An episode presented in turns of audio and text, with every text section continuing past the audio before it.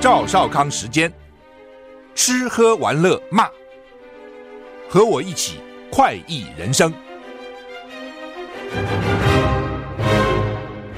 我是赵少康，欢迎你来到赵少康时间的现场。今天开始稍微回暖、哦，稍微回暖啊。哦礼拜中央气象局说，这个礼拜的天气变化，礼拜四前都稍微回暖，礼拜五又转湿凉。气象局说，今天是十月二十三号啊，东北季风持续减弱，北台湾气温回升，北部及东半部高温可以来到二十六到二十九度啊，中南部三十一度，舒适甚至还有一点热啊，低温二十一到二十四度，不过低温一定是晚上啊。深夜了啊，清晨啊，那白现在开始白天就应该是慢慢慢温度高了啊。新竹以南日夜温差比较大。另外呢，天气风险公司是说，这个礼拜的天气相对单纯，前半段周一到礼拜四西半部相对稳定啊。不过因为位在背风面，空气品质比较差。后半段礼拜五、礼拜六东北季风增强，水汽增多。礼拜天降雨范围更大。哦，中南部、中部、南部都会下下雨啊，所以呢，嘿，到了周末天就给你不好哦。上班时间天气还不错啊，什么意思啊？第二批车队进入加萨了哈，我们看这个战情哦。尼坦雅胡说，哈马斯战争现在面临生死攸关。联合国指出，又有十四辆，原来不是二十辆，目前有十四辆载有援助物资的卡车到加萨，但是巴勒斯坦人需要的不止这些，我印象也是嘛，两百多万人呢、在此同时，以色列军方誓言加强对加萨的空袭，警告还在加萨北部的巴勒斯坦人撤离。这种我一直不解哈，加萨走廊已经被他们搞得现在呃越来越小了嘛，四次啊，以色列一直入侵，一直入侵，一直入侵。那这么小一个地方啊，几两百多万人，你现在叫他北部都撤空往南部，你到底要做什么？哦，他是应该讲讲他到底要干嘛？那一般外面就猜了啊，说哈马斯有两有五百多公里的地道，他是不是要把地道给他清了？这是一种讲法啊。但另外有人在想说，他是不是预备要占领？我让你领土再缩小一半。那当然，拜登已经警告他了，说你不可以有这个打算哦。全世界到时候都会反对你，你这欺人太甚嘛！一步一步，一步一步这样啊。那以色列到底做什么不知道？但是是蛮悲惨的。你自己想想看，叫北部人，我们这样讲别的，如果老共有一天说，哎。台湾哈，台中以北人如果往南部去迁，我预备去炸北部。那时候台湾人会不会迁呢？我想是会的。哦，他不是骗你啊，他真的有那么多飞弹呐、啊。他说真的打你受得了吗？他叫你往南部迁，南部不打，打北部啊。不，以色列现在南部也打加沙，这个就又更奇怪。那你认为台湾会发生什么状况？你就去想那个状况。台湾的人大概是加沙的十倍了，台湾的人口在加沙十倍，叫你我通通往到南部去走。第一个。要住哪里啊？你去南部住哪里？你怎么吃？怎么喝？运输一下子运那么多人过去，那有的人是过不去的。比如说，他北部二十家医院，那些病人有的根本没有办法移动啊。你不要说移到南部，很多转院之间有些病人哦，病急的想转院都很难转，都不能不能动。你知道，我不是说老公会威胁，我是你这样去想，如果人家威胁你说你北部往南部迁，你怎么迁？你在台湾那个迁起来真的是要要老命啊。他现在就叫人家你北部都给我往南部迁，真的，你光住在什么地方，吃什么喝什么，吃喝拉撒睡，这都是问题的哦。就是一次就过千，我因为我要炸北部了，那所以呢，他还在警告说呢，我们要加强对拉萨的轰炸，所以呢，北部你赶快，我告诉你叫你撤离，你赶快撤啊！所以有一一两万人都是用走路的往南撤，没有交通工具了，用走路啊，徒步。联合国人道事务负责人叫 Griffiths 表示呢，第二批运送人道的物资进入加，已经进入拉萨的呃加萨的卡车车队，那已经进入巴勒斯坦的飞地，在前二十辆救援卡车穿过埃及跟加萨之间的拉法边境一天后，再有十四辆卡车进入，到现在为止有三十四辆卡车，那他们是为了。几百万就两百多万了，急需人道主义援助的人们带来一丝希望。不过他说，每天发几辆卡车根本不够。BBC 报道，以色列总理尼坦雅胡告诉部队，他的人民正在为自己的生命而战，并且表示，针对哈马斯的战争是生死攸关。以色列军方誓言加强对扎沙拉萨的空袭，并且警告还在拉还在加萨北部的巴勒斯坦人赶快撤离到南部。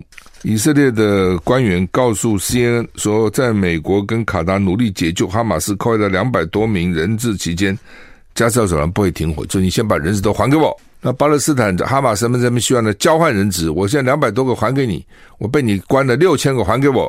BBC 说，最近呢，联合国已经有二十九个工作人员遇害，一半是老师啊，老师大概联合国叫他们去教书啊等等啊，一半哈。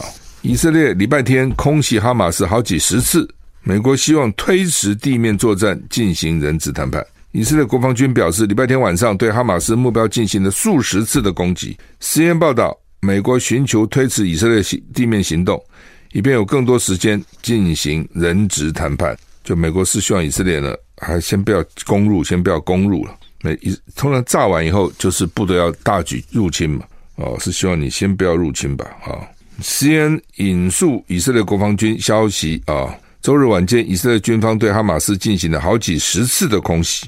另外呢，以色列军方还攻击了黎巴嫩跟以色列边境一个，就是两侧的两一侧的两个真主党的恐怖组织啊，黎巴嫩跟以色列边境的真主党的恐怖组织了，他去去炸人家哈。CNN 说呢，美国政府已经向以色列施压，要求推迟。即将展开的加沙地面行动，以便释放更多哈马斯的人质，并且向加沙提供援助。以色列国防军他们就是 IDF 啊，在为加沙地面行动做准备的突袭中，造成以色列国防军一死三伤。拜登礼拜天跟教宗方济各，还有以色列总理尼坦雅胡，分别就以色列跟加沙事态发展进行了两次通话。在跟教宗的讨论中，拜登谴责了哈马斯的攻击。而且讨论为加萨提供人道主义援助的努力。以色列军方对哈马斯统治的加萨走廊地区展开猛烈空袭，战火下，很多巴勒斯坦父母在年幼子女的小腿上写下名字。万一父母或孩子遇到不测的话呢，这姓名、尸体比较好辨认身份。有时候炸烂了，你根本不知道什么，但写个名字就能辨出来嘛？哈，反正总是尽量吧。CNN 一个记者在加萨走廊中部的。艾格沙烈士医院看到这样的影像，这个医院所在地连夜遭到以以色列空袭，有一名婴儿跟三岁幼童被炸死，遗体安放在满是遗体的太平间里面，孩子们腿上都有阿拉伯文写的名字，目前不清楚孩子的父母是否安在。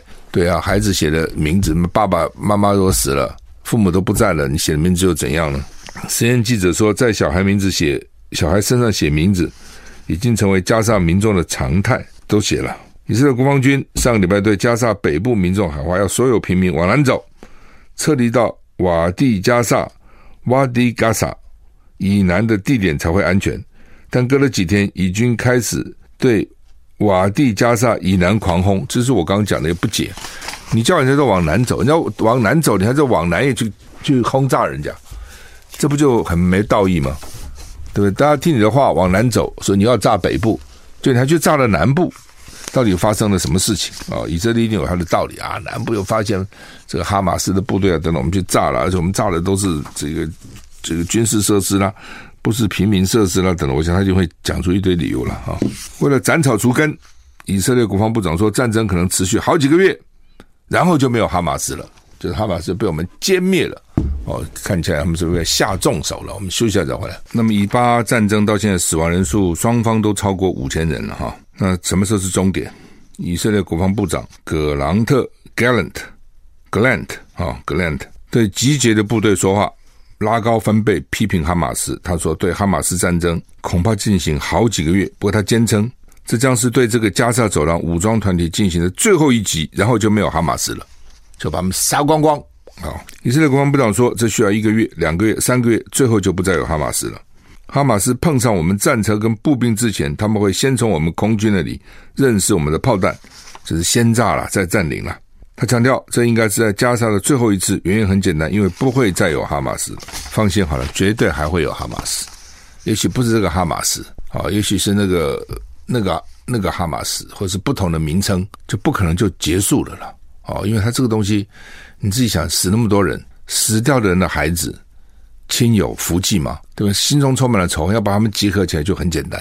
这就是恐怖主义麻烦的地方。一旦一旦结仇了以后哈，就很难弭平了，很难化解哈。伊朗警告中东恐怕会失控。法国、荷兰领导人要访以色列。伊朗外交部长警告以色列跟美国，如果以色列不立刻停止军事行动，中东可能失控。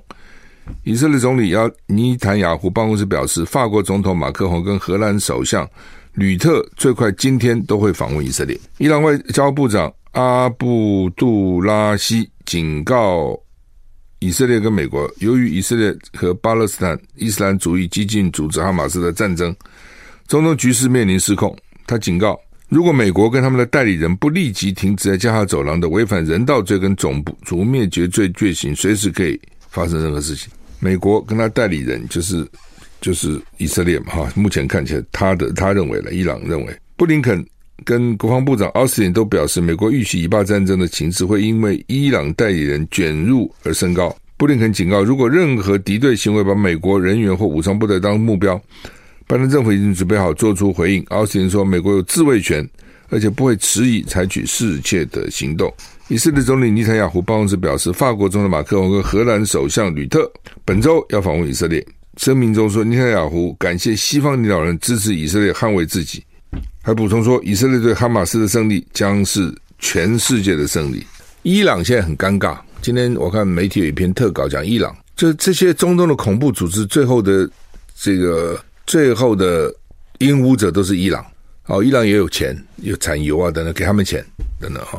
那哈马斯一闹，那伊朗你是你是介入还是不介入呢？你介入，美国可能会打你。美国找到机会了，你介入，你不介入，那你这些帮帮你在前面打先锋的这些小弟，不讲说搞了半天，关键时刻你缩手了哦，所以对伊朗的这个信用哦，对他的声望影响也很大，所以伊朗就处在这尴尬的状况当中哦，就像德国前总理好像施洛德说哦说。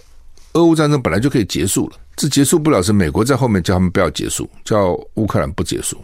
好，当然施洛斯斯洛德前总理这样讲以后，美国到现在还没回应，他一定会否认哈。但是也是蛮尴尬的，就是他后面都是美国嘛，所以你看，美国如果不给武器，那会失掉很很很多人对他的信信任。所以你是拱乌克兰的，你就是乌克兰是你的代理人，你怎么到到时都不理呢？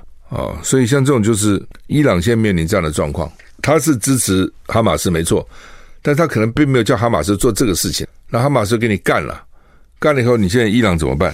伊朗女两个女记者报道艾米尼之死，法院把他们判起判处长期监禁。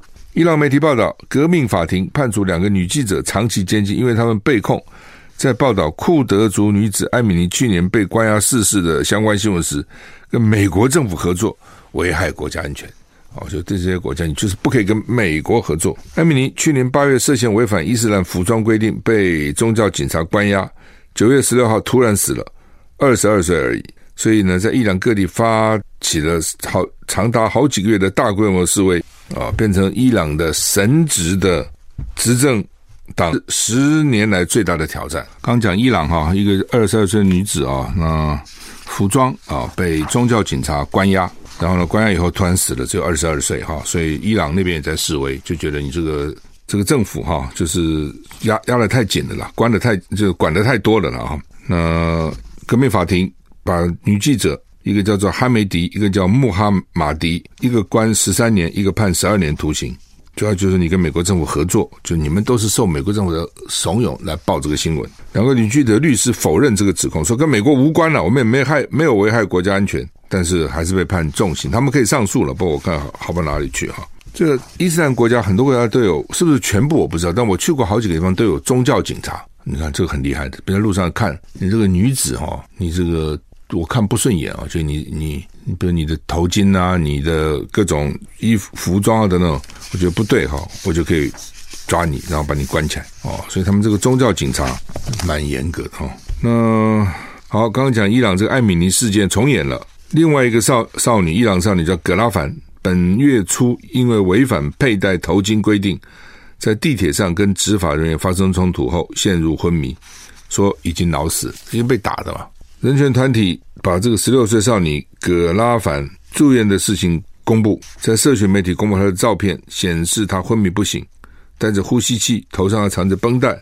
路透社说不能确定这些照片的真实性啊。报道。说呢，格拉凡十月一号在德黑兰地铁，伊朗嘛哈，德黑兰，那跟维护伊斯兰服装规定的执法人员，就是重要警察了，发生冲突受伤。事后，伊朗当局否认这个事情。伊朗神权团体从一九七九年人民革命推翻西方支持的世俗国王以来，一直对女性服装实施限制，女性依法需要遮住头发，并且穿着宽松的长袍。伊朗的神权体制从一九七九年人民革命推翻西方支持的世俗国王以来，啊，就是说这个他们对服装的要求都非常的严格，如果违反，面临公众谴责、罚款或逮捕。但是从上刚我们讲那个艾米尼死了以后呢，二十二岁艾米尼死以后，越来越多的女性抗令不戴头巾，在全国各地商场、餐厅跟商店的公共场所抛头露面。怎么可以抛头露面呢？葛拉凡以脑死的报道，就这个新的这个 case 呢，可能会重燃艾米尼之死引发的全球性示威。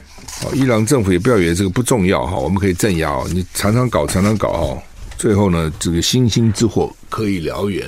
中国时报头版头登的是说，侯友宜呛赖清德说：“你敢断 ECFA 吗？”尹启明警告，一旦取消了以后呢，又加不了 RCEP、RCEP，产业恐怕会外移，因为十三年来降税就超过百亿美金哈，所以你会讲说啊，也没什么了不起了哈，我们这个一年外销那么多，百亿算什么啊？而且十三年才降百亿，一年不过就是八九亿嘛。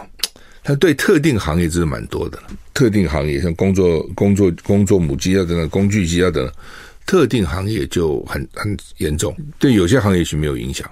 嗯、尤其那种传统产业，就当时民进党反对嘛，意思就是当时民进党反对啊，ECFA 啊什么都反对啊。后来服务业也也也没允许，就要一进来台湾就垮了。大陆服务业那么便宜啊，大举进进到台湾来入侵怎么办？等等反都反对啊。那记得那时候，太阳花跑到立法院啊，等等，就就就把那个学生啊，等等，就这个事情嘛，好。那蔡英文当时就讲说，他当选以后就把 ECFA 给废了，但他当选也没废，所以这就是这样。国民党时候做的哦，你民进党几乎都继续干，但是回头骂你。你比如说直航，马英九当选后两岸直航，那民进党反对啊，那你当选以后你就把它反过来不直航就是了，他也不敢，因为可可能会激发民怨啊，所以反正就反反正就是你国民党做吧。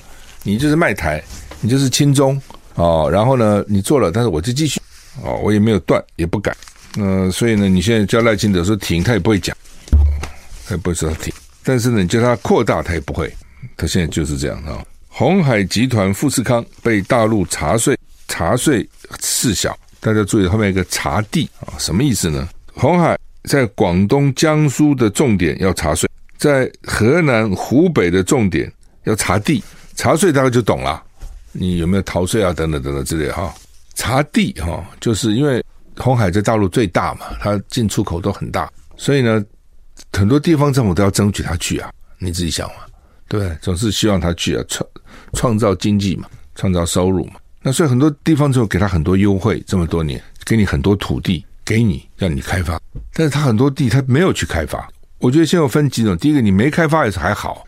你乱开发，开发的不是人家原来给你的那个用途，就更糟了。哦，所以呢，人家现在就是不是只有查税，还要查地，就是你这土地到底有没有有有没有去使用，或者有没有乱使用？因为原来郭台铭他们在大陆关系是不错的，他主要是跟薄熙来还有令计划他们，但这两个现在都倒了，薄熙来那句话都倒了。哦，所以呢，他的靠山看起来没了。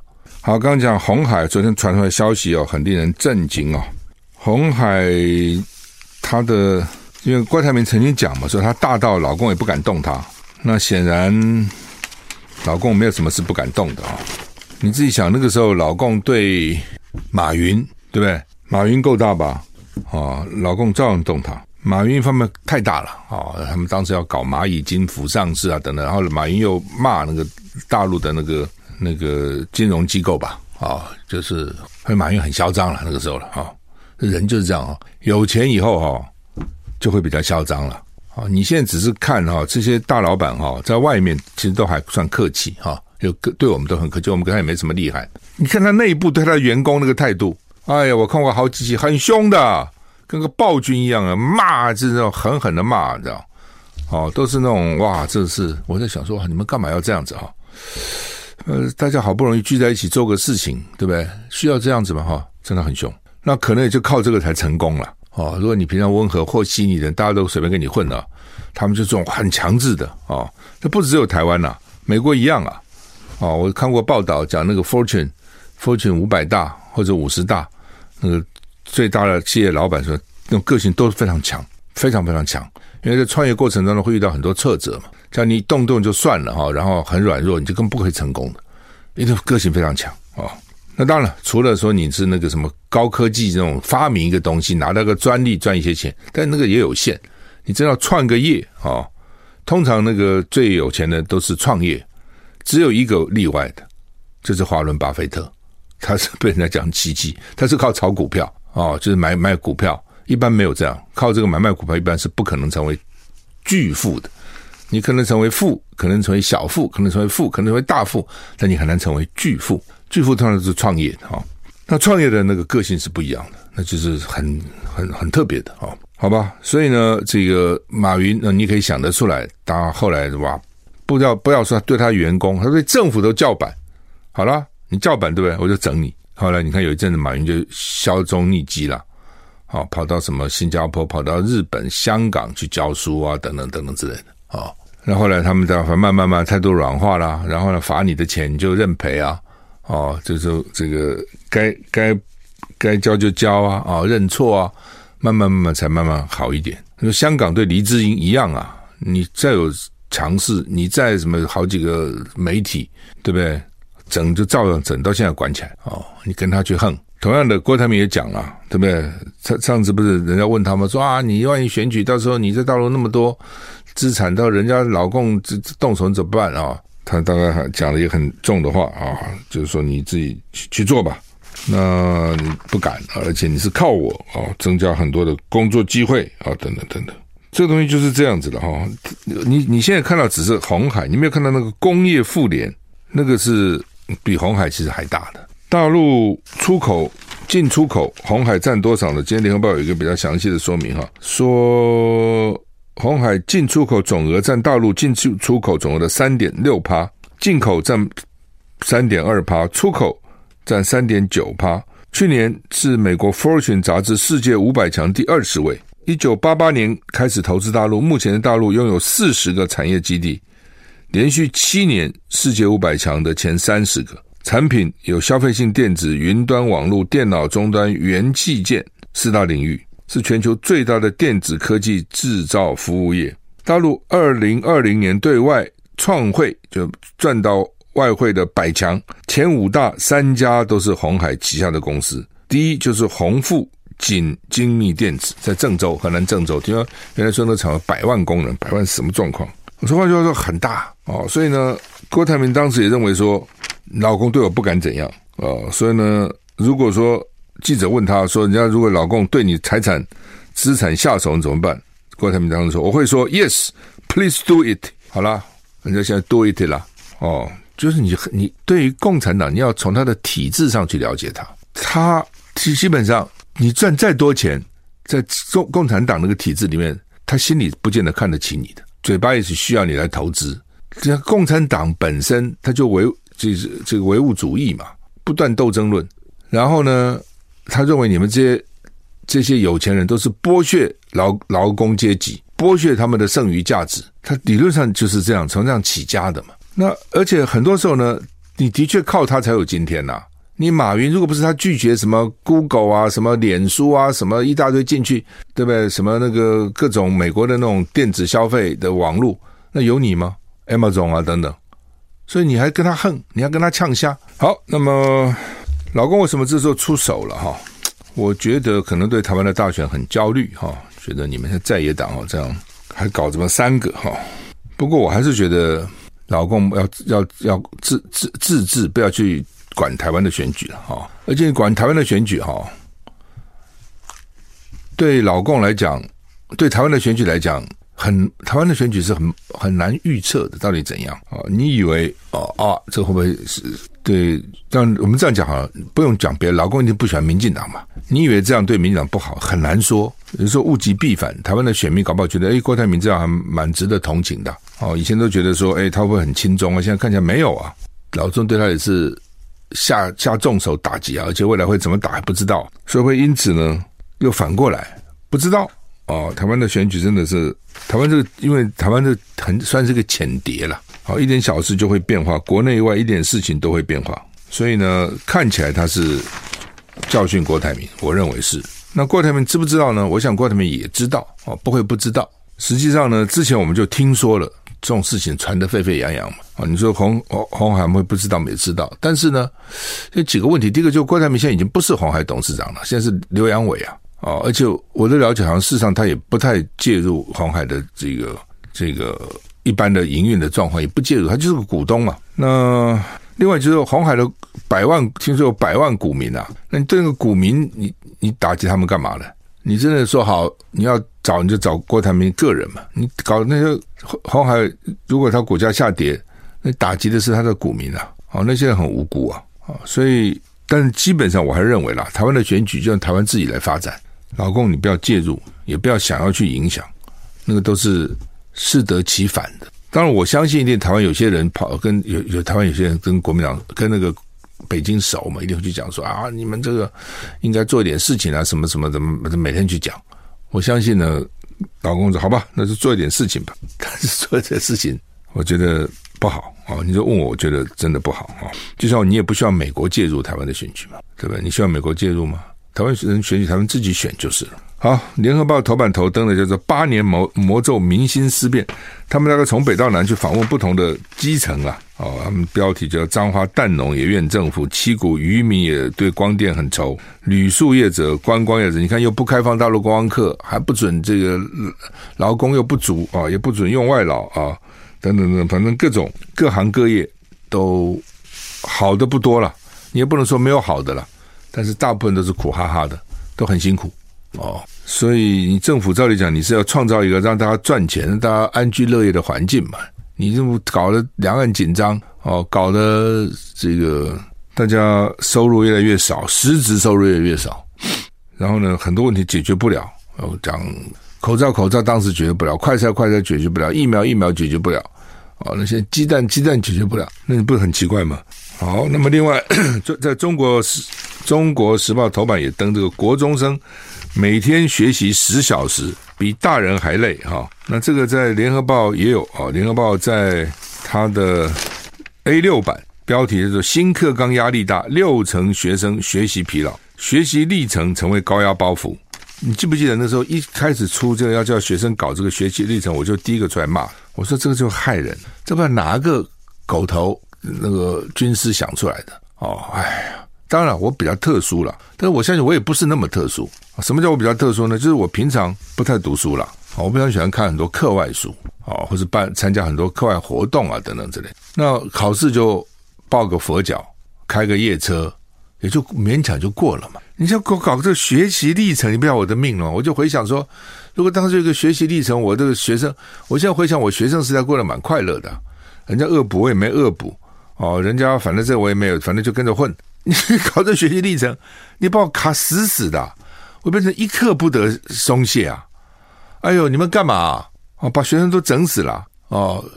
当时我刚是以我个人的经验，我反对。现在看起来不是只有我这个经验，很多学生都是这样，都很反对啊！哦，而且呢，你这个东西就鼓励他们去做表面功夫嘛，给你写一堆那个哦，写写写写得很漂亮，但是又怎样呢？而且现在还说很多大学不看。我搞了个半天，你还不看？那我搞我又不能不搞。